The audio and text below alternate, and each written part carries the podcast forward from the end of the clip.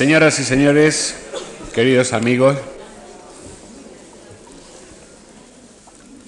hace 25 años trajimos a nuestras salas una exposición Kandinsky que recorría su trayectoria desde los años 20 del siglo pasado hasta el final de su vida. Desde entonces siempre quisimos, nos propusimos hacer lo que hasta ahora no hemos podido, es decir, mostrar su trayectoria artística desde el comienzo, desde sus inicios, hasta justo donde entonces empezaba la, exposición, hasta comienzos de los años 20. Como además hemos podido, hemos tenido la fortuna de poder escoger lo que traíamos, hemos abordado el asunto desde un tema, el del paisaje, principalmente, que nos parecía que era el más elocuente para mostrar el proceso que le llevó a la abstracción. No es, pues, nada casual que en el asedio al arte de las vanguardias históricas que le hemos pedido al profesor Simón Marchand con motivo de esta exposición, el primer motivo, el primer icono ah, o tema a desarrollar, como ustedes quieran, sea precisamente el del paisaje.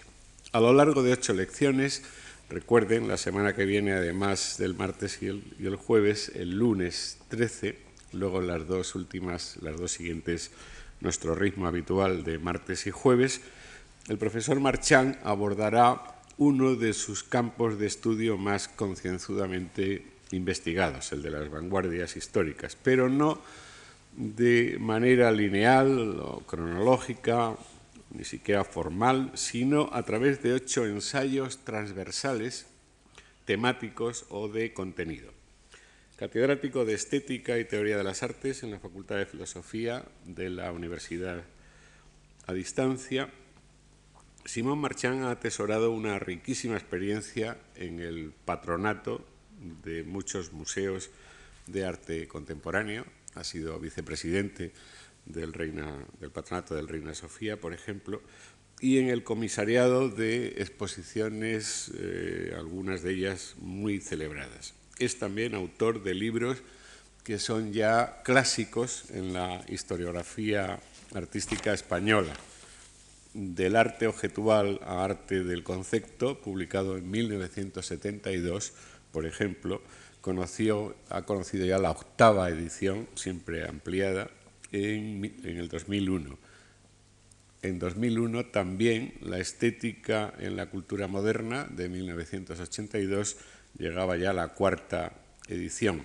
Las vanguardias históricas y sus sombras, un libro de 1994, también vaya por la cuarta edición, es decir, que además, eh, además de ser eh, libros muy reputados, además vende, lo cual no está nada, lo cual no está nada mal. Todo ello es el soporte de este aula abierta que va a estar enteramente a su, a su cargo, con la que inauguramos nuestro curso de, de, conferencias y que estoy seguro que nos va a ser muy útil a todos para entender no solo esta exposición que nos convoca, sino la modernidad en el arte en su conjunto.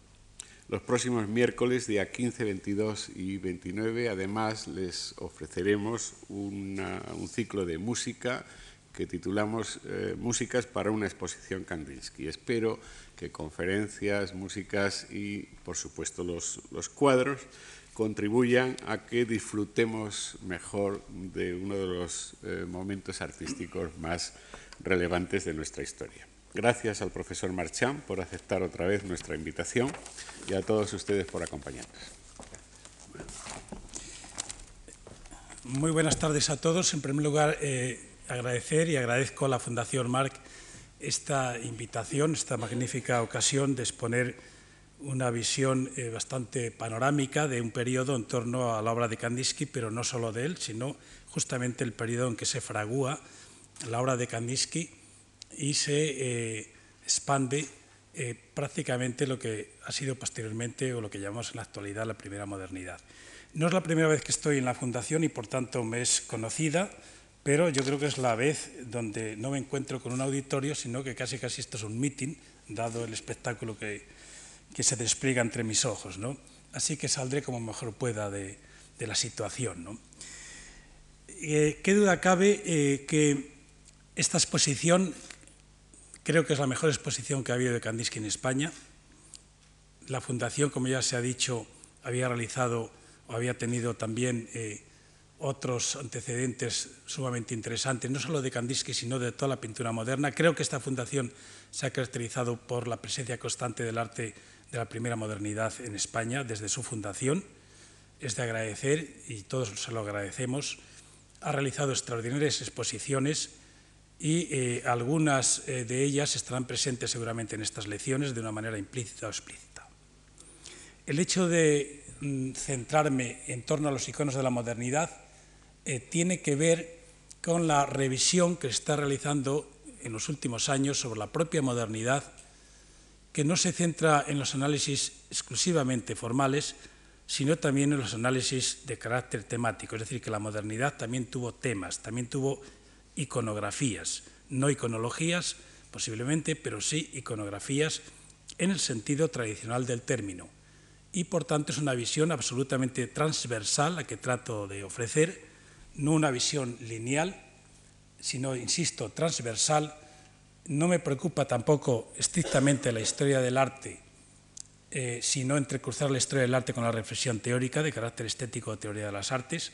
Es decir, que va a ser transversal tanto en el ámbito de la cronología como en el de el cruce de reflexiones desde distintos ángulos para ir contemplando eh, las distintas obras eh, a lo mejor de los mismos artistas, pero sobre todo para intensificar aquellas obras más destacadas. Y desearía eh, que al cabo de estas ocho, lecciones ustedes tengan o retengan más bien en la retina aquellas imágenes más significativas de la iconografía de la primera modernidad. Es decir, mi obsesión en la selección yo creo que ha sido constante y trato de ofrecer en cada ámbito iconográfico aquello que es más representativo, más incisivo, aquello que ha dejado una marca profunda, por tanto, en la modernidad posterior. En ese sentido, sin embargo, todas las lecciones están anudadas por una visión global de lo que es el tema en la modernidad, lo que es la iconografía en la modernidad. Desde ese punto de vista parto de una hipótesis muy sencilla, que es eh, la crisis, por un lado, del clasicismo en términos artísticos y, por otro, la disolución del gran arte, en el sentido hegeliano del término, es decir, del arte como determinación suprema del espíritu vinculado fundamentalmente a la religión, al mito, a la historia, al rito, etcétera, etcétera. Parto, por tanto, de ese momento donde el, mundo moderno se seculariza, se produce un proceso de, secularización, incluso de desencantamiento con relación a los mitos tradicionales, y se vuelcan las iconografías eh, tradicionales, no solo ya las de ámbito religioso, sino incluso las de ámbito, civil. Es llamativo que durante la primera mitad del XIX podamos contemplar aún diferentes alegorías de carácter histórico unas o de actualidad otras, tomando como ropajes eh, eh, momentos históricos. Todavía la pintura francesa, y basta con visitar el Louvre en el siglo XIX, yo diría que ahí hay unas salas extraordinarias de, lo que yo definiría la última etapa del gran arte. Me refiero a aquellas donde conviven David, Delacroix, Ingres, eh, todo este grupo de unas composiciones que ya solo desde el formato te das cuenta que intentan realzar distintos momentos de la historia contemporánea a través de las alegorías del pasado o algunas también de la contemporaneidad, pero cuya intencionalidad es claramente heredera de las grandes alegorías también del mundo sacro de, de periodos pasados o de las monarquías absolutas anteriores del siglo XVII y del siglo XVIII. Es la última etapa en ese aspecto del gran arte, donde pareciera que el, gran arte es siempre una mediación de verdad con la realidad, verdad con mayúscula, verdad suprema, e incluso es el momento en que, como diría Hegel, el arte ha dejado de ser la determinación suprema del espíritu en donde se concentran los intereses de los hombres. Parto de ahí, lo cual supone una crisis de lo que definiría como lo sustancial. Lo sustancial entiéndase como se quiera, tanto en el sentido, en un sentido más eh, sacro como en un sentido más secularizado. Y donde eh, las temáticas se centran en la accidentalidad, de aquello que es fugitivo, que es móvil, que es escurridizo y que por tanto no puede aprenderse eternamente. Ya nadie cree en esas, en esas eternidades. De ahí viene que esa accidentalidad en la modernidad, y se ve muy bien en las temáticas, puede ser o bien externa, es decir, carácter fluido de la propia naturaleza exterior, en permanente cambio, o bien también interna, es decir, un sujeto que ya no es el sujeto seguro y firme de la tradición, en ningún aspecto, ni siquiera de la cartesiana, sujeto centrado, sino un sujeto descentrado, un sujeto que en donde ya empiezan a aparecer también en los distintos retornos de lo reprimido, en el sentido psicoanalítico del término, y por tanto es un sujeto lacerado, un sujeto ya fragmentado, en una palabra. Eh, tanto pues desde el mundo exterior como desde el mundo interior, creo que se produce un cambio eh, decisivo en la apreciación de las temáticas en la modernidad. Yo diría aún más que las temáticas se convierten en algo indiferente, en el sentido de que no tienen ya que obedecer a nada, en el sentido de que se han vuelto libres y en el sentido de que el artista de alguna manera hace tabula rasa, borrón y cuenta nueva, con relación al pasado. Esta es una conciencia que está explícita de una manera yo creo que increíblemente lúcida, en la estética hegeliana, cuando Hegel se percata, hacia 1830, de que tanto el mundo clásico como el mundo cristiano es un pasado. El concepto de pasado en la estética hegeliana es lo que ha dado lugar a este debate tan actual, por cierto, sobre el final del arte. Solo que en el caso de Hegel, el final del arte es el final del gran arte un final del gran arte que merodea en toda la, modernidad y que nos encontramos todavía en el propio Heidegger añorando el gran arte y en aquellas estéticas de la verdad que creen que el arte es mediación de verdad, que una y otra vez están añorando el gran arte, pero es un pasado. El gran arte es un pasado, dice Hegel. Y el propio Hegel nos hablará ya de después del arte. Se entiende después del gran arte, no después del arte en general. Y de ahí surgen las nuevas temáticas. Temáticas que se orientan, por tanto, hacia una secularización en el sentido más amplio del término y que iremos desgranando en, estos, en estas lecciones. Una crisis, pues, de configuraciones ideales, debido a las prosaicas condiciones actuales y a los modos de vida, o como dice literalmente Hegel, el círculo de objetos que esta, que esta esfera, la artística, puede abarcar, se extiende al infinito. Se extiende al infinito. Esto dicho en 1830 es muy sorprendente porque todavía las normas imperantes de las iconografías están muy atadas al pasado y muy atadas a las normatividades que las propias iconografías alimentaban eh, tanto en el clasicismo como en los residuos de las sociedades premodernas. Bien, esta es una primera hipótesis. Una segunda hipótesis que veremos en estas lecciones es cómo en las artes se refleja una oposición eh, que tiene sus orígenes en la ilustración, cuál es aquella que tensa la naturaleza y la cultura. Una naturaleza y, la, y cultura que se transmuta en el siglo XIX en naturaleza e historia o en naturaleza y artificio.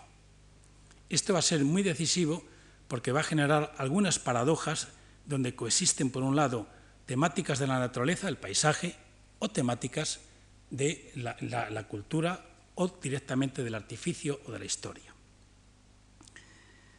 Incluso temáticas antinaturaleza. El mayor teórico de la modernidad, Baudelaire, precisamente, será un enemigo acérrimo de la naturaleza y sus tesis, sus teorías artísticas son directamente las causantes del concepto de antinaturaleza en la modernidad. Y sin embargo, paradójicamente, hay unas temáticas volcadas a la naturaleza. Digo paradójicamente. Y de hecho hay una reinterpretación del paisaje en la modernidad. Y de hecho, claro, hay una reinterpretación del paisaje porque, sobre todo en la modernidad, aunque el proceso es lento desde el siglo XV, hay una experiencia estética de la naturaleza como consecuencia de la diferenciación paulatina, paulatina de captar o de captarla desde diferentes tipos de relación. No es lo mismo una relación teórica, práctica, eh, ritual, religiosa, artística, son relaciones distintas. Son relaciones distintas que quiere decir que el sujeto moderno, el hombre moderno, se caracteriza por ser consciente de esa diferenciación de sus relaciones con el mundo, y en este caso con la naturaleza. Y por tanto de no confundir unas con otras. Lo que más le cuesta a la experiencia artística moderna es separarse de la concepción científica del mundo. Esta es una batalla permanente ya desde, desde el siglo XVI sobre todo, en realidad hasta nuestros días. Y curiosamente también, la autoconciencia estética de la naturaleza es la base a partir de la cual se constituye en el siglo XVIII la estética como disciplina filosófica. El mundo del arte es posterior, es del siglo XIX. El XVIII es la naturaleza, la causante de la reflexión estética e incluso, digo, de la propia fundación de la estética. Por otra parte, la estética, la conciencia estética o la conciencia de que es posible tender unos vínculos específicos desde la visión estética con la naturaleza, que es de lo que se trata, como es posible tender unos vínculos científicos o unos vínculos de lo que fuere, es la antesala del nacimiento del paisaje en la pintura o en las artes en general. Pues la naturaleza, en su condición primordial, todavía no es paisaje, como bien sabemos. Y para que se convierta en paisaje tiene que ser rescatada por la cultura y desde la libertad. Esta es una idea también muy schilleriana, muy del pensamiento ilustrado, que solo desde la cultura se tiene un sentido del paisaje, solo desde la cultura. Esto es la vida cotidiana y la experiencia histórica lo demostraría, que no viene a cuento, pero es así.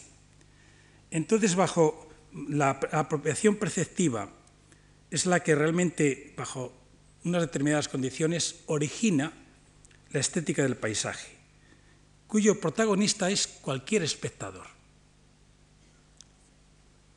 Y se origina, por tanto, desde una estética de la recepción. Esto me interesa destacarlo sobremanera, es decir, el paisaje es fruto de la experiencia del espectador.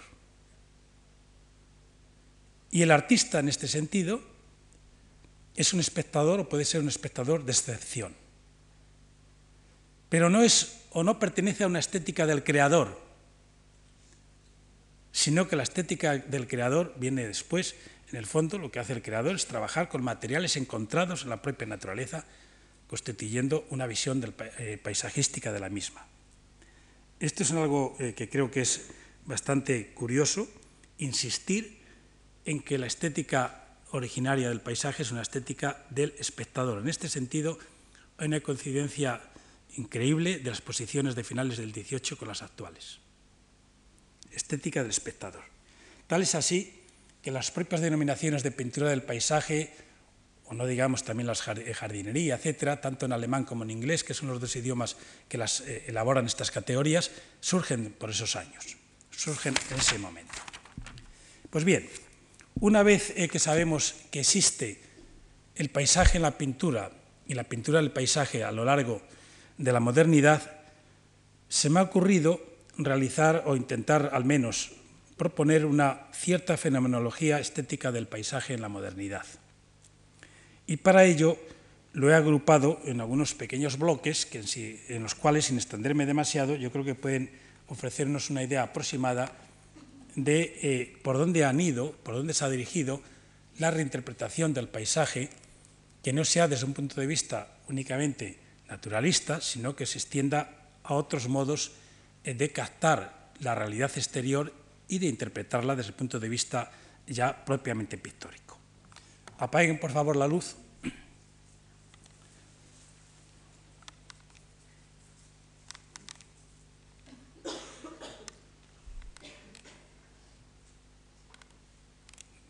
Vamos a ver que no, no, no avanza.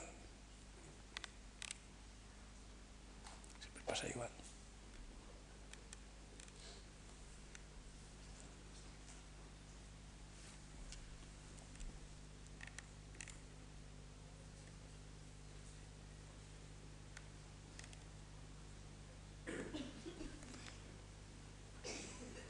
Bueno, vamos a, ver primero, o voy a comenzar por unos paisajes que son estos dos, que denominaría paisajes de contemplación.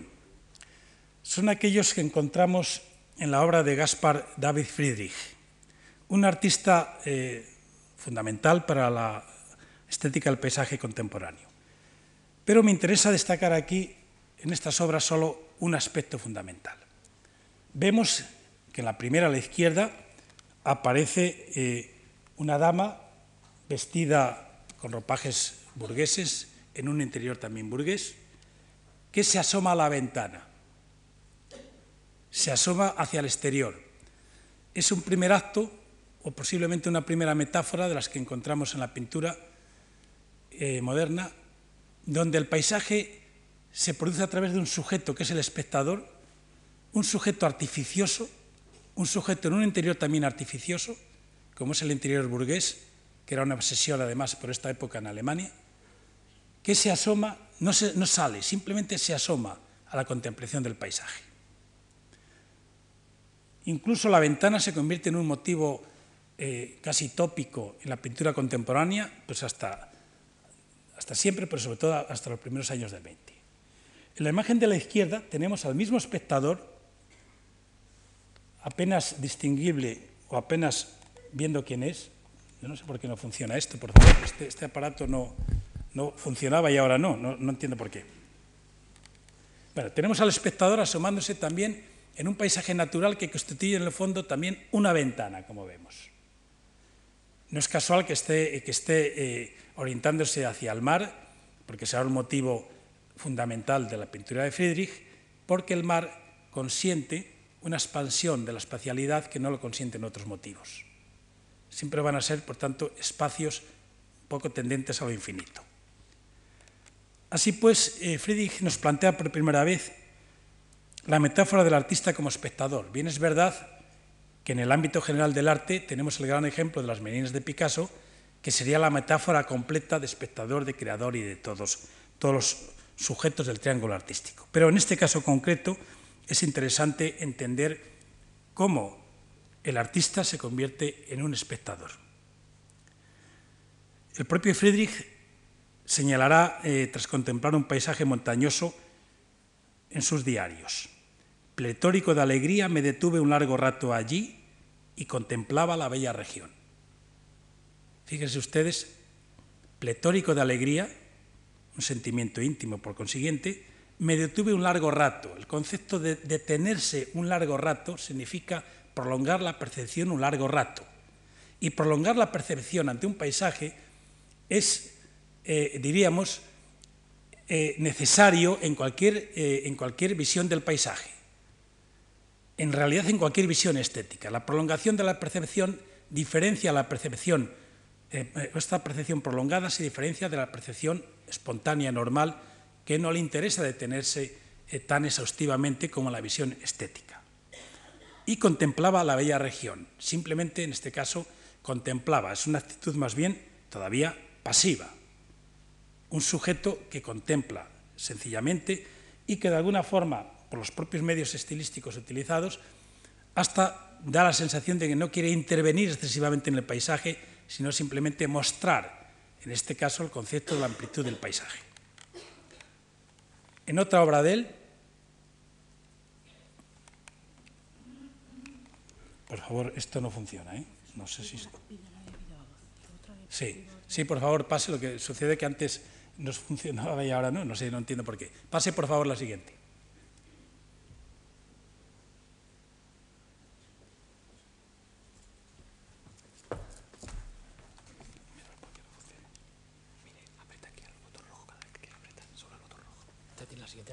Ah, perdón.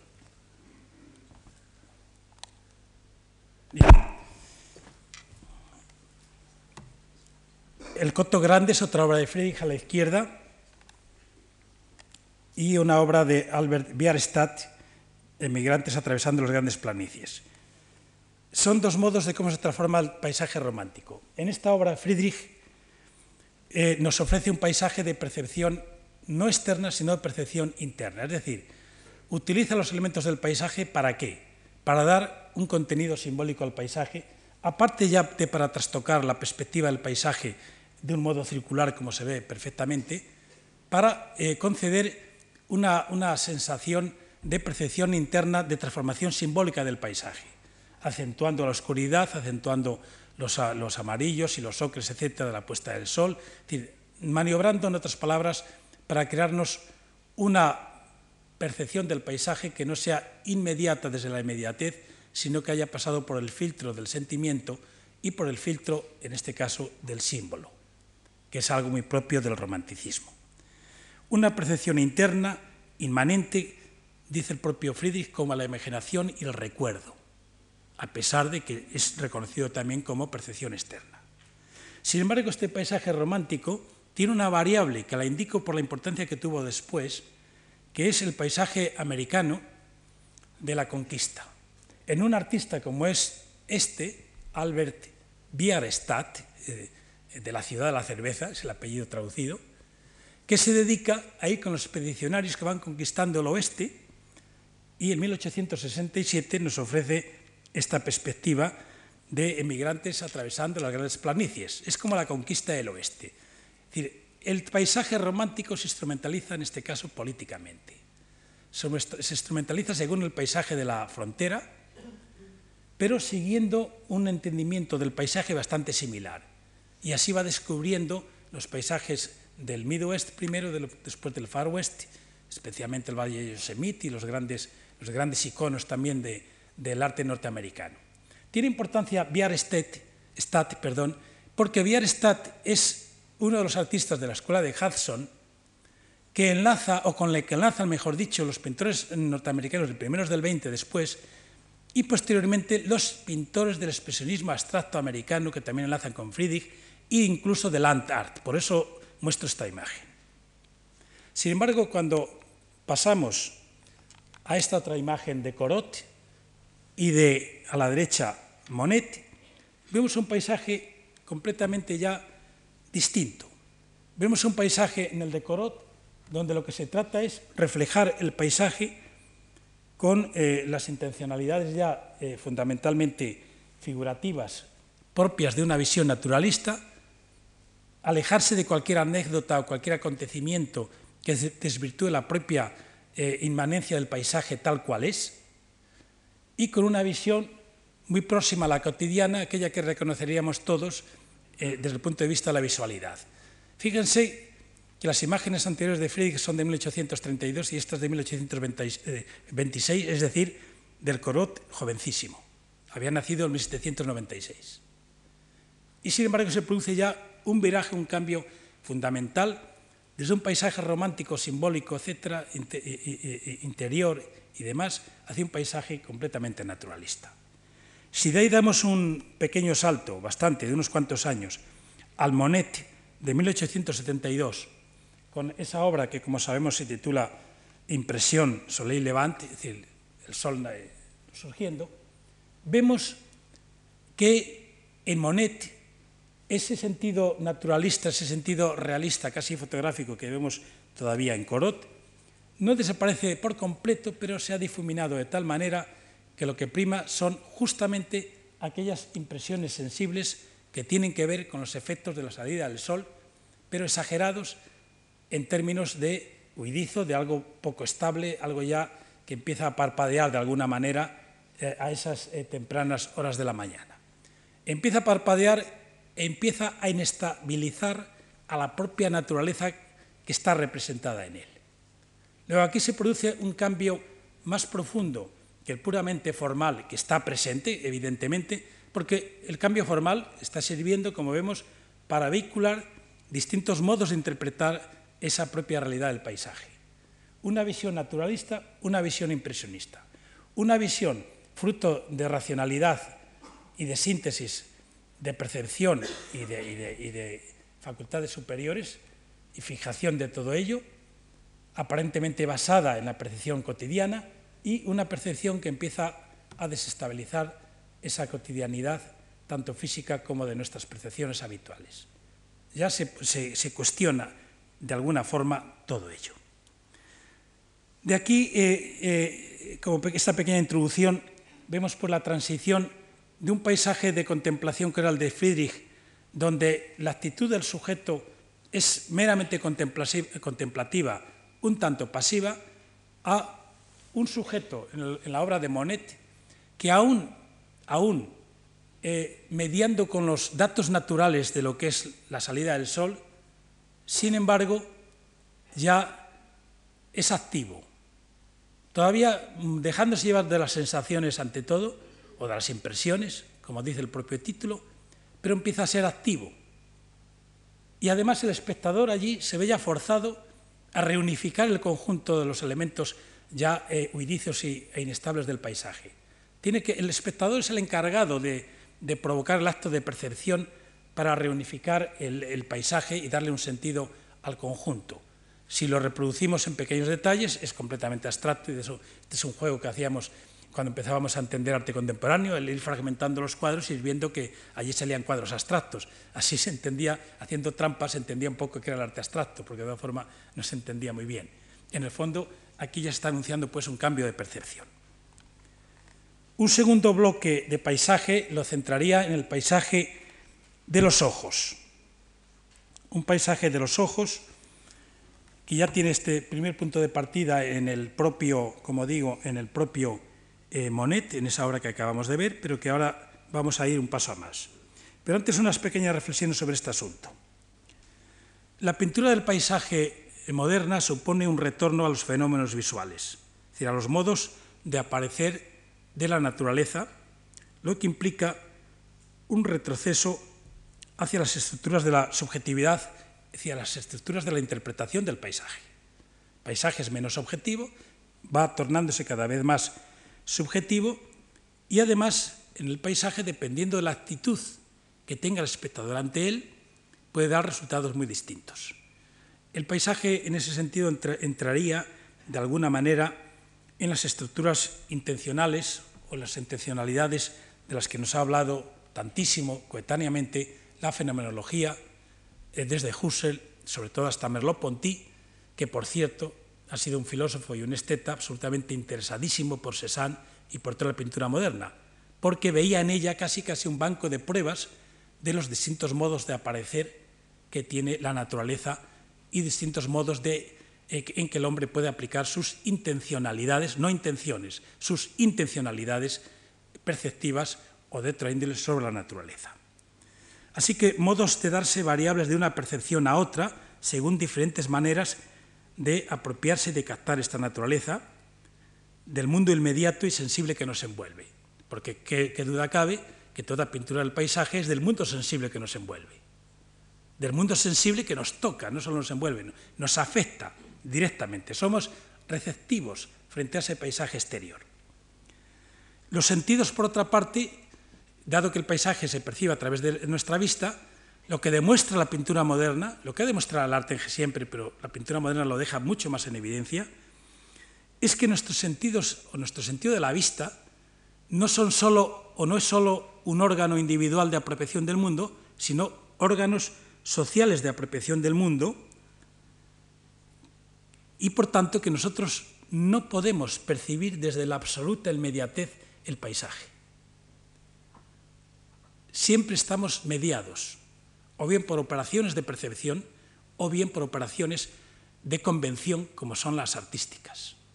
Cada una de las tendencias artísticas modernas son mediaciones en el ámbito de las convenciones, en este caso pictóricas. Es muy importante esto que estoy señalando, porque no hay nada originario estrictamente hablando. Ese es, uno de los, de los errores del pensamiento intelectualista tradicional. No hay nada originario, sino que todo está mediado. Y toda visión del mundo nunca es una visión inocente, aunque en la propia fenomenología y a veces la pintura moderna, en el caso de Cézanne, intenta poner entre paréntesis aquello que conocemos para que sea más inocente. Pero el propio hecho de intentar poner entre paréntesis está denotando que no es inocente. En este sentido, pues, nos encontraríamos con eh, esta característica de todo el paisajismo moderno, que es la absoluta mediación de carácter de, estructura de comportamiento y de carácter eh, de convención pictórica, lo cual quiere decir que es una mediación eh, o es una mediación o es una combinación de tensiones entre los aspectos biológicos de la percepción y los aspectos ya psicosociales de la percepción. En esa dirección tenemos un primer ejemplo muy llamativo, que es la tendencia a captar la accidentalidad, los fenómenos accidentales o irizos exteriores lumínicos de la luz, que naturalmente se traduce a través del cromatismo, como es el caso de este ejemplo que vemos aquí, y que se refiere, el lado de la izquierda, a una fotografía de montones de heno que existía detrás de la casa de Monet en Giverny y que es, o es la fotografía, son los dos motivos que toma como excusa precisamente para realizar la conocidísima serie sobre los montones de heno. A la derecha es un ejemplo de montón de heno del año 1899 y fíjense ya lo interesante, montón de heno, efecto de la mañana. Pero seguimos avanzando y cada montón de heno es diferente. Pero aquí tenemos una contraposición también llamativa. A la izquierda es una obra de Jean-François Millet, Otoño Montón de Heno, de 1868. Fíjense, Otoño Montón de Heno. Una visión más naturalista del montón de heno e incluso una visión también, bueno, pues pintoresca, eh, con, los animales eh, correteando alrededor de, lo que va a alimentarse como natural. Es una visión donde el montón de heno no puede actuar como sujeto aislado, sino es dentro del contexto. En este caso, el contexto eh, pues de la ganadería al que se refiere. Sin embargo, vemos a Monet, de nuevo, montón de heno, en este caso, puesta de sol. Antes era por la mañana, ahora es puesta de sol, con lo cual ven que ha cambiado completamente todo ello, se ha modificado la visión, el cromatismo, aunque sigue teniendo unas técnicas impresionistas eh, pues ya similares a la anterior. Seguimos con otros dos ejemplos de lo mismo. Efecto de nieve, día gris, a la izquierda, y a la derecha, puesta de sol, también efecto de nieve. Claro, esto nos plantea una cuestión interesante. Nos plantea que el impresionismo se mueve muchísimo a nivel de la sensación o de las impresiones como algo que afecta casi de un modo automático, nos afecta de un modo automático, y el artista trata de traducirlo también de un modo lo más directo que puede. Por tanto, el impresionismo sería casi una ciencia incipiente de la percepción o de la visión del mundo y un retorno al mundo vivido y no dado de antemano, eso, eso es evidente. Pero claro, está subordinado no a los movimientos del propio sujeto, del propio artista, a las, sus sensaciones, sino a los cambios del mundo externo. De ahí que como las horas del día son diferentes y las estaciones del año son distintas, pues cada una de las obras, naturalmente, se ofrece de distinta manera, el resultado es completamente distinto dentro de la serie. Es decir, que la serie tiene como aspiración y como característica ir traduciendo esas impresiones que se van produciendo a lo largo del día o a lo largo del año y por tanto ir ofreciendo tantas obras eh, como transformaciones lumínicas del mundo exterior existan. Ese es el correlato de la obra impresionista. Tal es así que Monet y todos los impresionistas son conscientes de las dificultades enormes que esta hipótesis eh, eh, sostiene, ¿no? y que esas dificultades provienen como dice en alguna de sus cartas, hay muchos documentos y testimonios al respecto, de que la naturaleza se transforma completamente y en algunos momentos abandona las obras casi de, una forma desesperada porque la naturaleza ha cambiado enormemente es desgarrador, dice en otro momento. Así que los impresionistas, en este caso Monet, tienen un respeto absoluto a las sensaciones. Pero como vemos, esto va provocando que la sensación es una percepción, en el caso impresionista, que apenas, en esa percepción apenas le da tiempo a relaborarla por parte del artista, sino que el artista intenta traducir, traducir pictóricamente aquella impresión que está recibiendo y casi, casi de un modo automático traducirla en el lienzo. Eso exige unas técnicas, lógicamente, de velocidad, de pincelada, eso exige unas técnicas de instantaneidad, unas técnicas de mm, realizar el cuadro en el menor tiempo posible, porque si no la impresión se ha, ido, es fugitiva, es huidiza. Con lo cual entramos en un tema interesantísimo que es bodeleriano, de que incluso la percepción de la naturaleza en el impresionismo es efímera, es fugitiva, dependiendo de esas horas diferentes del día o del año, etcétera, etcétera, y que eh, nos sitúa, claro, en la necesidad de elaborar las series una y otra vez, una y otra vez, y hasta un agotamiento. Pues bien, traigo a colación estas series porque esta serie es la que impactó nada menos que a Kandinsky en 1890 y tantos, y en la mirada retrospectiva, una obra que escribe hacia 1913, refiriéndose a esta serie, dice lo siguiente, fíjense qué interesante. Y de repente vi por primera vez un cuadro, que era un montón de heno, me lo aseguraba el catálogo. No lo podía reconocer. Este no reconocimiento era penoso para mí. Sentía de un modo apático que, este, que en este cuadro faltaba el objeto. Esta confesión de Kandinsky es muy interesante porque nos da las pistas sobre varias cosas. En primer lugar, sobre el hecho de que la concepción de la pintura a finales del XIX era una cuestión de reconocimiento, de identidades, de objetos que estaban en el cuadro. Y cuando el espectador no reconocía ese cuadro, o ese objeto, perdón, pues no reconocía que era pintura. Es que es una convención impresionante lo que estoy diciendo. En otras palabras, como diríamos hoy día pedantemente, la institución arte no admitía que una obra que no fuera reconocida en sus temas, en sus objetos, fuera arte.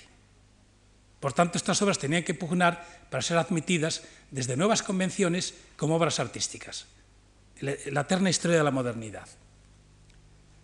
Primera cuestión, una visión, por tanto, naturalista del arte. Segunda cuestión, este no reconocimiento era penoso, era penoso por eso. Y faltaba el objeto. Pero lo más llamativo del caso es que Kandinsky se percata de que por primera vez ve un cuadro es decir, es capaz de superar ese no reconocimiento y percatarse de que allí hay un cuadro de pintura. Con lo cual nos está poniendo en las pistas, como veremos en su momento, sobre lo que él va a entender por la abstracción. Y además, como Kandinsky es enormemente impresionista siempre, nos encontraremos con que aquí lleva a tal límite esa, esa distancia tan, tan difícil de articular entre aquello que es reconocible y aquello que es irreconocible, que puede llegar un momento en que se desvincula completamente de aquello que es reconocible. Y es lo que sucede. En tercer lugar, y esto también nos llama mucho la atención, fíjense que estas obras hoy día para nosotros son completamente naturalistas. Es decir, nuestros hábitos de visión hemos asimilado ya con tanta, con pasmosa naturalidad que esto es naturalismo. Por tanto, a nadie nos sorprende en absoluto decir, nuestra visión, por tanto, ha cambiado absolutamente con relación a la visión de finales del XIX. Nuestro órgano de apropiación es teóricamente el mismo. Nuestro órgano de visión, sin embargo, es distinto. Pues bien, este tema eh, a mí me, parece que es sumamente llamativo para comprender el punto de partida de Kandinsky. Pero pensemos qué hace el propio Monet ante la situación en que se encontraba de que se le escapaba todo de las manos como en general a todos ellos. Pues lo que hace es dar marcha atrás, de alguna manera, y en esta fotografía del, estanque y el puente japonés que tenemos a la izquierda, se ejercita con una nueva serie de las ninfias y el puente japonés, que es la obra que tenemos a la derecha. Y sí realizará una serie muy larga de obras, o bien con ese motivo, o bien con este otro que tenemos a la izquierda, que es también la fotografía del estanque de agua en Giverny y una interpretación de este cuadro, y al mismo tiempo una nueva interpretación de esta, también de este motivo fotográfico, es decir, una nueva serie.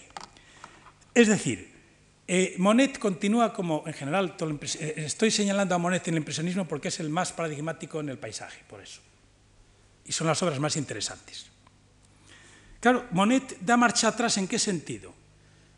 En retener el tiempo, en condensar, en desacelerar la pincelada y el acto de pintar, en meditar con, cada motivo, eso sí, aceptando que cambia constantemente, pero ya no se le, no se le escapa como se le escapaba en, el montón de heno. Así que tiene una visión de retención, yo llamaría de condensaciones perceptivas. Y este es muy importante. Y en segundo lugar, claro, pensemos que estas series ya son de finales del, del 19 y primeros del 20. Ya ha pasado la experiencia, la fiebre también de la velocidad, etcétera, en todos los pintores impresionistas, ya hay otras manifestaciones mucho más reflexivas que veremos a continuación. Pero además, en estas series, Manet ha alterado otra cosa. En las series primeras de, los montones de heno son absolutamente naturalistas. Es decir, el parpadeo de las distintas eh, obras es una veladura impresionista en realidad, pero el fondo de, de la cuestión, es decir, la espacialidad es completamente naturalista. Sin embargo, aquí no. Aquí la espacialidad, y se ve muy bien comparando esta fotografía de la izquierda con las otras dos imágenes, lo que hace es como acercar el espacio, es decir, ponerlo en vertical. Rompe la horizontalidad, rompe la profundidad y como que le torna hacia el mismo. Pero claro, al retornarlo hacia el mismo, lo acerca al espectador y está sustrayendo el concepto de perspectiva visual, de visualidad hacia el fondo, hacia un espacio que empieza, si no a ser táctil, por lo menos ya invita a otra cosa. No solo eso, casi invita a meterte en el agua, invita a zambullirte. Esto nos planteará un problema que luego se, consumará plenamente en otra serie del propio Monetti.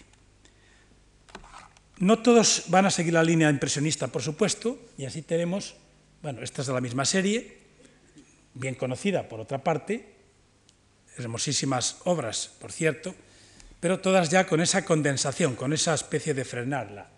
Y otra serie, sin embargo, como es la de Van Gogh, es muy distinta.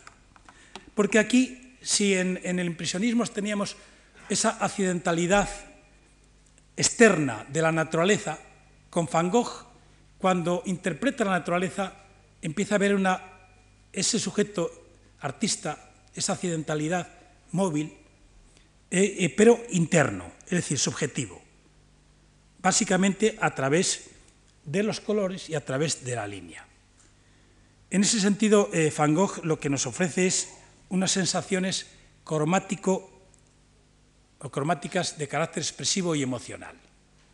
Es decir, los colores de Van Gogh y las líneas de Van Gogh son ya eh, emocionales, son expresivas en el sentido más psicologista del término, que por cierto se estaba estudiando coetáneamente en los diferentes teóricos de la psicología de la percepción o de la estética de la percepción básicamente en aquellos años. El año anterior a esta obra escribía, por ejemplo, a Bernard, Siempre me alimento de la naturaleza, exagero y transformo el motivo, pero en último término no descubro la totalidad de un cuadro. Por el contrario, lo hallo terminado, debe ser relacionado de la naturaleza e insiste en su interés constantemente por lo real. Entonces aquí se produce un cruce. Por un lado insiste en que él no, sea parte de la naturaleza, por tanto que está inspirado en lo real, cosa que es obvio porque la composición espacial es completamente naturalista, no cabe la menor duda. Pero por otra parte también señala que exagera y transforma el motivo. ¿A través de qué? De los valores emocionales y de la expresividad de la línea y del color, de la expresividad de la textura, que es importantísima en este caso, de la, de la expresividad del propio, de la propia acción del pintar, de la congelación de los fenómenos atmosféricos, sobre todo en este cielo estrellado que vemos ahí, o de, los, de, las sensaciones amenazantes, casi de película de Hitchcock, que, tenemos en el cuadro de la derecha, que por cierto los pájaros estaban inspirados en este cuadro. Entonces, eh, claro, en esa perspectiva nos encontraríamos con que estas eh, líneas y proporciones de los cipreses, dice el propio Van Gogh en otra carta, que son tan bellos como un obelisco egipcio. Una metáfora bastante llamativa, ¿no? Es decir, se produce esta transfiguración a través del dibujo con el color y con la textura y esa función expresiva emocional eh, de, ambos. que aquí hay una operación de carácter no externo, sino de carácter ya de reinterpretación de la naturaleza interna. Todavía más interna es la interpretación que nos ofrece eh, el otro gran artista del periodo, que es Gauguin. Es llamativo. Paisaje de Pouldou en 1890 por cierto, Pouldou fue el pueblecito en la Bretaña donde vivieron conjuntamente Van Gogh, Gauguin y todos los navis, eh, y todos los grupos artísticos de finales del XIX. Es muy interesante. Este pueblo existe, está allí la casa de la señora María, que es donde y están una maravilla eh, deliciosa.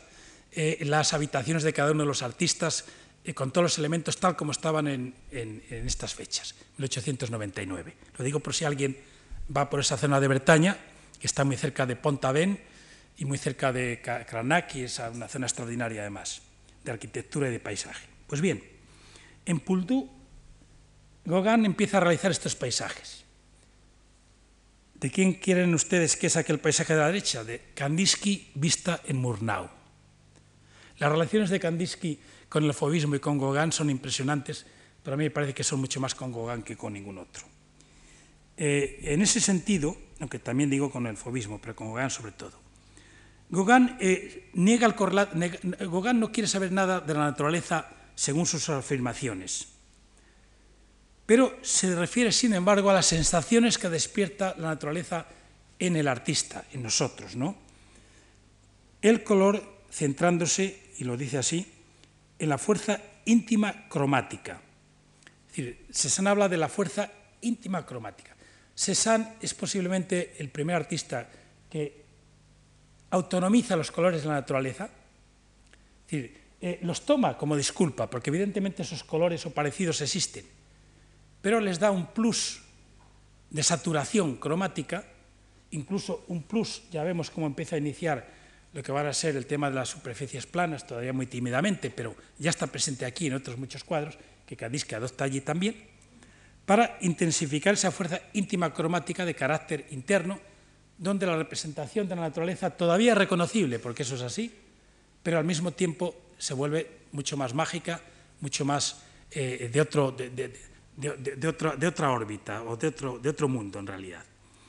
Decía Maurice Denis con relación a estos paisajes de, de Gauguin que conocimos que toda obra de arte es una transposición una caricatura, un equivalente apasionado de una sensación recibida. Y que sigue siendo, como, por tanto, como fuente las sensaciones externas, pero transfiguradas en aras de esa interioridad a la que se refieren una y otra vez.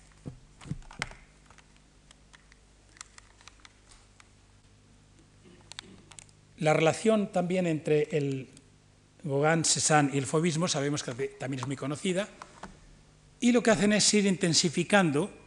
Yo veo siempre una relación increíble, eh, aunque lo negaran en su momento entre unos y entre otros, lo cual quiere decir que el tema de las influencias está presente en toda la modernidad, igual que está ahora, no hay que escandalizarse, es normal.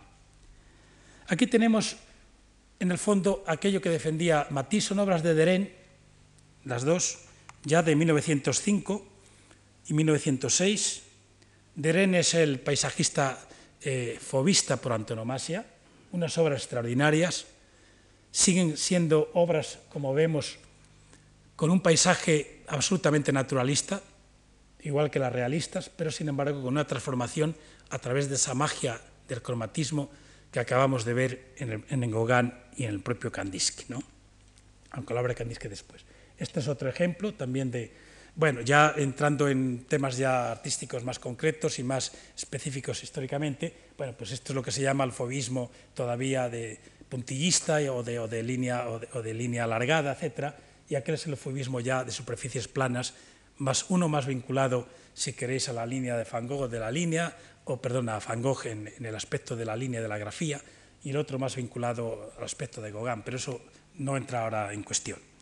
Lo que entra en cuestión es el entendimiento que aquí se produce de esa condensación de la sensación, que también encontramos en el propio Kandinsky, también con las dos variables, como vemos, paisajes de, la playa en Holanda del año 4, esta primera, con, una similitud con Mondrian impresionante y con la escuela holandesa, pero a su vez los dos dependiendo del fobismo, fobismo francés, y a la derecha un paisaje de Murnau del año 8, mucho más fobista también, eh, porque Kandinsky fue muy influido por los franceses, como bien sabemos. Kandinsky a primeros de siglo pintaba cositas de, del mundo oriental ruso, con lo cual quiere decir que si, Monet le había sorprendido, le sorprendió mucho más todavía eh, la escuela fobista y Van Gogh y Gauguin, etc.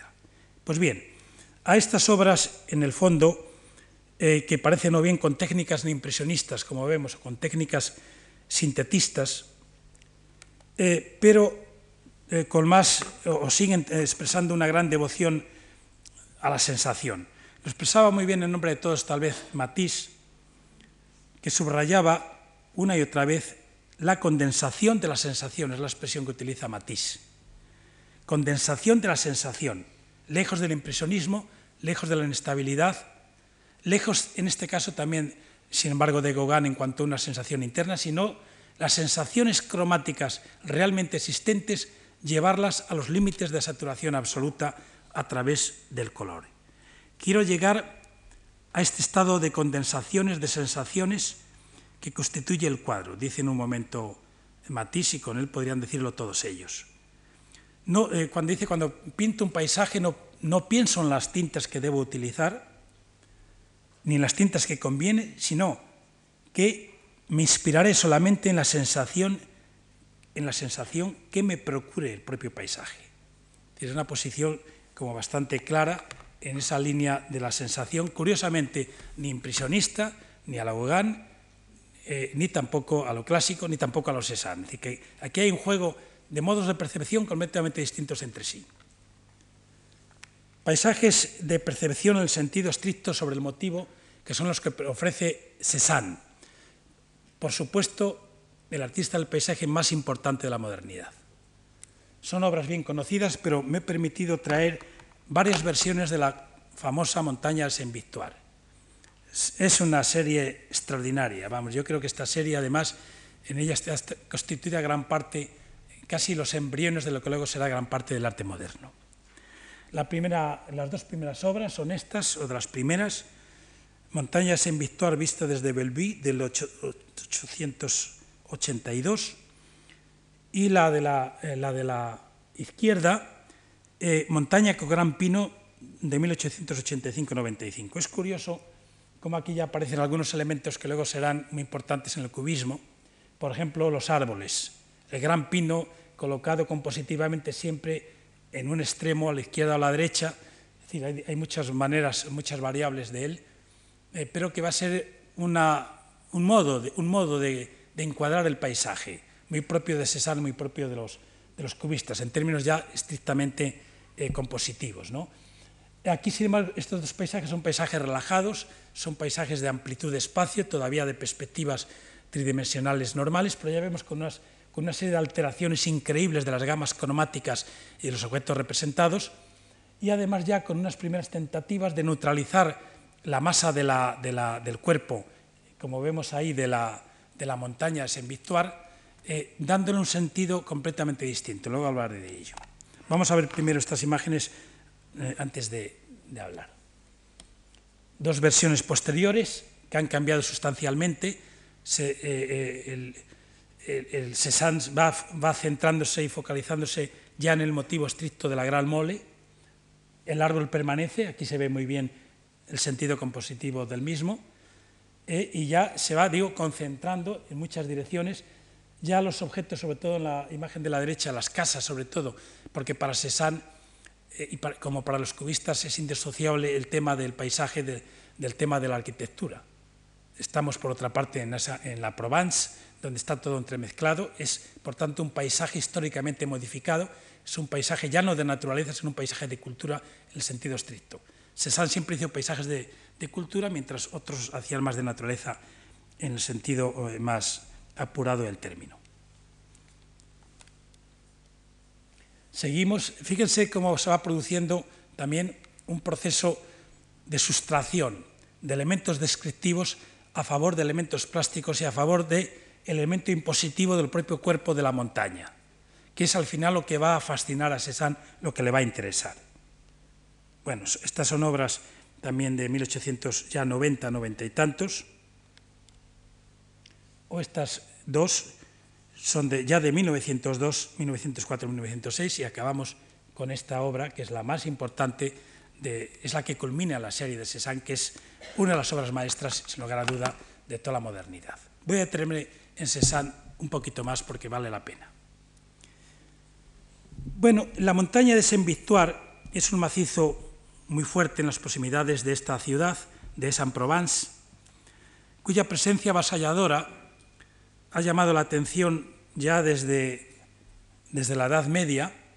Hay mucha literatura en la región sobre el particular y si alguien ha ido por la autopista que va desde Nimes, Aix-en-Provence en dirección a Niza y a, y a, Italia, pues habrá tropezado con esta montaña, que a lo mejor no se ha enterado cuál era, pero que es tan visible, tan potente, que realmente mm, cualquiera que esté familiarizado con Cézanne recibe una gran alegría y se percata de por qué Cézanne la pudo reinterpretar tantas veces, con tantas variaciones, y además es que es verdad, es que esta masa se te echa encima, se te echa encima, y, que, y con, la, con, la, variedad de cambios eh, atmosféricos a los que, eh, que, tanto le interesaban, claro, esa mole eh, impresionante en la propia realidad acaba siendo envuelta en una especie de atmósfera mágica. Pues bien, en este sentido, comentaba al propio Cézanne con relación a, estas visiones del paisaje y de la montaña. Y hablaba eh, de ese viejo terruño natal tan vibrante, tan áspero y tan luminosamente reverberante, que hace parpadear a la vista y embruja el receptáculo de las sensaciones. Qué texto más bonito del año 1896. Cézanne era muy aficionado a las cartas, como saben ustedes, tiene unas cartas magníficas, de las más brillantes del arte moderno, no ningún tratado, pero unas cartas absolutamente interesantísimas. Desde 1889 pinta en el eh, Chateau Noir, que ha salido en una de esas imágenes, y eh, habla de algo que, que ha dado excusa al título de esta primera intervención, que es el motivo. Cézanne habla constantemente de ir al motivo, ya no ir al tema, porque un cambio fundamental en la apreciación de la modernidad con los temas es que los temas, desde el momento en que ya no valen por su valor literario exclusivamente, ya no son temas mucho más vinculados a la literatura, sino que se convierten en motivos plásticos de la pintura. Son motivos, son excusas. Eso es un, un motivo. ¿no? Escribe en 1906 a su hijo, aquí, desde donde pinta estas imágenes. Aquí, a orillas del río, los motivos, se multiplican. El mismo motivo visto bajo un ángulo distinto ofrece un tema de estudio de, eh, de poderosísimo interés y tan variado que creo que podría estar ocupado durante meses sin cambiar de sitio, simplemente inclinándome unas veces a la derecha y otras veces a la izquierda. Esta frase es una frase que desde el punto de vista de la estética fenomenológica es interesantísima, porque se trata de la fijación ante un motivo y lo único que hace el artista para captar la espacialidad de ese motivo y su interpretación es no solo mirar, sino mover la cabeza. Con lo cual ya se empieza a introducirse la relación eh, entre la mirada, entre el ojo y el cuerpo, que es después fundamental en toda la modernidad. Simplemente inclinándome la cabeza. Él no solo se inclinaba la cabeza ciertamente. Cézanne, a pesar de que siempre iba a la orilla de ese río, cambiaba de sitio en el río. ¿Por qué? Porque le interesaba, a través de, la corporalidad, a través del movimiento de su cuerpo, le interesaba dejar reflejadas las distintas eh, vistas que ofrecía el motivo. Es decir, que esa presencia obstinada del motivo no se entiende sin la presencia obstinada de una visión escudriñadora ni de un cuerpo en movimiento. La pintura moderna en ese sentido se hace cuerpo. Por otra parte, a Cézanne obsesiona y se ve en todas las imágenes anteriores, más que aquí que esta es abstracta, pero aquí de otra manera, que él trata de describir las apariencias y está obsesionado por la ligazón a las cosas mismas, a la presencia de las cosas. Lo que le afecta es la presencia, una categoría, una vez más, absolutamente fenomenológica, que es el retorno a las cosas, que es el eslogan, como algunos sabrán, del propio Husserl, cuando define la fenomenología. ¿Qué es la fenomenología? El ir a las cosas. El ir a las cosas porque aunque, aunque creemos que las cosas las hemos descubierto ya o las hemos leído, es mentira. Nosotros no miramos a las cosas, simplemente vemos las cosas. Pero mirar, mirar, no las miramos. Y esto se ha encargado Cézanne, pero se ha encargado después tantos otros. ¿no? El 1904 dirá, porque si la sensación fuerte de la naturaleza, y ciertamente yo la he vivido, es la base necesaria de toda la concepción del arte y sobre la cual reposa la grandeza y belleza de la obra futura. Y al año siguiente señalará, las sensaciones son el fondo de mi asunto, de mi hacer. Bueno, pues es casualidad que uno de los eh, filósofos más brillantes del, del 20, sobre todo en Francia, que es Merleau-Ponty, haya dedicado varios ensayos a la duda Cézanne, que recomiendo en la obra Sentido y no sentido, o en El ojo y lo visible, me parece que se titula la otra, ¿no? donde realmente trata de acercarnos a cómo lo que hace Cézanne es intentar captar los objetos en el curso de las apariencias, apariencias que luego se va volviendo muy complejo según, según eh, las situaciones de esos mismos objetos. Me permito leer una cosita literalmente sobre esta obra que tenemos aquí, sobre el carácter lírico y emocional a la par que estable. En ella resalta la vibración atmosférica como si el paisaje, sembrado de modulaciones fragmentarias, parpadeara en su conjunto. Ninguna otra versión como esta aparenta una sintonía más sonora con el impresionismo, gracias a esas pinceladas ligeras y moteadas y a las vibraciones huirizas, siendo así que es fruto maduro de una capacidad sintética, insólita, entre las sensaciones fuertes de la naturaleza y la tectónica pictórica, la tectónica constructiva del paisaje, obtenida mediante una larga experiencia y un conocimiento de los medios para expresar nuestra emoción, como escribirá en el año 1904. Desde semejante síntesis consuma el trasvase de esa tectónica o construcción eh, pictórica a la geometría oculta del paisaje natural. Él trata de auscultar esa geometría oculta, misteriosa. Desde otro ángulo, la superposición de los planos, que aquí se ve con claridad, ha acercado la montaña hacia el espectador, la montaña está mucho más próxima de lo que está en la realidad y además he creado unos primeros planos tan amplios o más como la montaña que serían horizontales y los, ha convertido en verticales, en escalonados. Entonces, desde ahí, claro, se produce eh, una superposición de planos y el tratamiento simultáneo del primero, del mediano y del fondo, las recreaciones de los espacios próximos y el acercamiento a los lejanos por elevación, que es lo que hace aquí, y que es todo una deconstrucción espacial del naturalismo. Esta es una obra apasionante. Yo la recomiendo, es una obra a estudiar detenidamente por cualquiera que esté interesado en estos temas porque te explica gran parte, como digo, del arte moderno. Entonces, eh, la, visión plana, levemente, bueno, la geometrización prismática de los edificios, las rocas y la, vegetación a través de facetas y, segmentos, perdón, los tránsitos o pasajes que llama él, de tonalidades afines, o por último el papel destacado del color para desvelar el espectáculo y su reducción progresiva a ocres, amarillos o rojizos, verdes y grises, siempre en transición hacia otros, todos estos son rasgos que proclaman a este óleo como paradigma premonitorio de virtualidades, básicamente no solo en Cézanne, sino en el cubismo por descubrir. En fin, me extendría muchísimo sobre este óleo, pero basta con lo dicho para señalar el profundo interés que ha supuesto como hito fundamental de la pintura del paisaje en todo el arte moderno y como una obra que tiene una profunda influencia eh, en las obras posteriores, particularmente en estas que vamos a ver ahora mismo, y voy a ir terminando enseguida,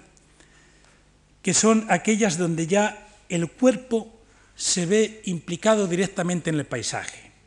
En primer lugar, quien ha tratado el tema del cuerpo en el paisaje con más fuerza, yo diría la inmersión del cuerpo en el paisaje, es el último Monet. Son estas grandes obras, esta está en el MoMA, más de uno lo habrá visto, unos cuadros impresionantes de 2 por 4,25, que se dice bien cada uno, y aquella son las grandes decoraciones que se montaron en los años 20, ya poco antes de su muerte, en la Orangerie, que también son de 2 por 4,25. Lo que ven se ven mal porque, lógicamente, es la arquitectura la que prima ahí, pero lo que quiero las franjas intermedias, como ven perfectamente las que dan con el suelo, son las pinturas no estas, otras parecidas. Y lo que importa es que, ¿qué ha provocado aquí en Cézanne? Pues Cézanne es un antecedente clarísimo de los espacios virtuales de inmersión actuales. Para mí es el, es el, primer, el primer indicio de estos espacios de inmersión, no de ilusión, cuidado. Espacios de inmersión, como se habla ahora en el debate sobre la virtualidad espacios donde el espectador se ve envuelto, donde el espectador tiene que meterse, ya no es una percepción visual, es una percepción corporal ante todo, donde el espectador se ve inmerso y constituyen unas auténticas instalaciones, por supuesto, en el sentido reciente del término, pero más que ese concepto de instalación, lo que me interesa es el concepto de inmersión, es decir, un espacio de virtualidad que a partir de la naturaleza se transforma absolutamente donde ya eh, los espacios lejanos y próximos se confunden, donde los espacios son, a, medida que son más corporales, son espacios mucho más táctiles también, al mismo tiempo que visuales, y sobre todo en los que el espectador se ve la necesidad de verse envuelto. Y no los puede mirar perceptivamente de frente, sino que tiene que cambiar sus posiciones corporales para poderlos percibir y ser rodeado por ellos. ¿Qué duda cabe que la capilla de Rozco está inspirada en esto. La famosísima capilla de Roscoe en Houston, no sé si alguien la ha visto de ustedes, pero cuando uno la ve te das cuenta que es esto directamente, con un sentido más místico, pero es el mismo problema.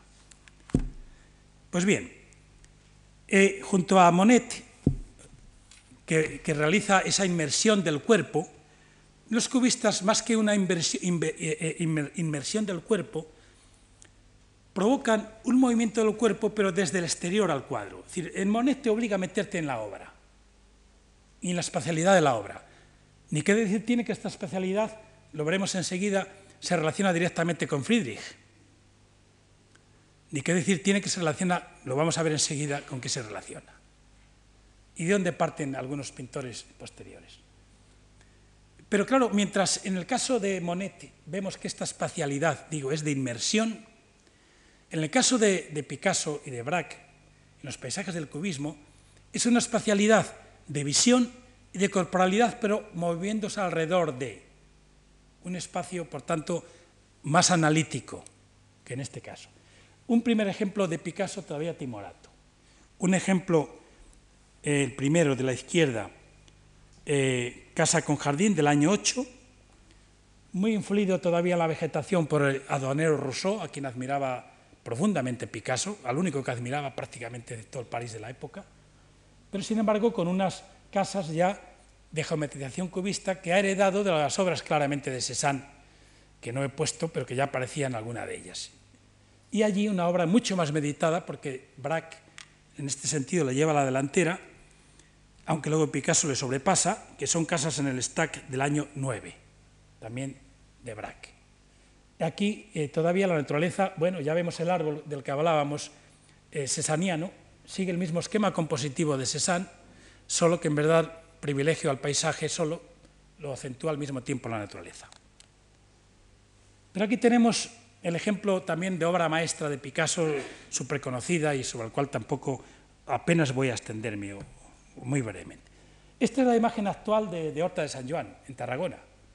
Claro, cuando uno ve esta imagen, yo la verdad fui a este pueblo pues atraído y fascinado para ver cómo era realmente el pueblo, porque se ha oído tanto, se ha oído tanto, eh, algunas veces nos han dicho que Picasso se inventó todo, y luego, claro, ves que no, que Picasso se inspiraba también en las realidades, aunque sea transformándolas profundamente. Él no lo ha tomado, esta, esta imagen de Picasso, seguramente, está, bueno, seguro, esos, pisos que hay ahí al lado evidentemente no podían existir en aquella época, ¿no? Y esto, esto que hay delante no podía existir y eh, la, la, reserva, ¿no? La, de, esta de, de, de, Horta de San Juan, eh, pues eh, sin lugar a dudas tenía que estar necesariamente delante de estas casas él estaría pintando más abajo, donde estaba el estanque o el depósito eh, en, una dirección hacia acá, como es natural, ¿no? Pero qué duda cabe que ese abigarramiento, ese racimo de casas donde los tejados van para un lado y para otro y no hay ninguna lógica desde el punto de vista de, la organización urbana, sino que ya vemos que, cada uno mira para un lado y a distintas alturas, etcétera. De luego es fascinante cuando veo en este pueblo. Por cierto, hay un museo de reproducciones picasianas muy bonito y algunos dibujos eh, con unos, un, unos, amigos de los museos entusiastas de Picasso como no, no, nos podemos imaginar. Hay que pensar que Picasso estuvo aquí varias, varias veces y, largas temporadas y lo tienen claro como un timbre de honor la estancia de Picasso en de San Joan. Eh, entonces, claro, Picasso aquí, Picasso no ama generalmente la naturaleza, Picasso no tiene eh, no está preocupado por el paisaje natural, sino ya por el paisaje directamente artificial, eh, pero todavía dentro de la naturaleza como es esta horta de San Juan.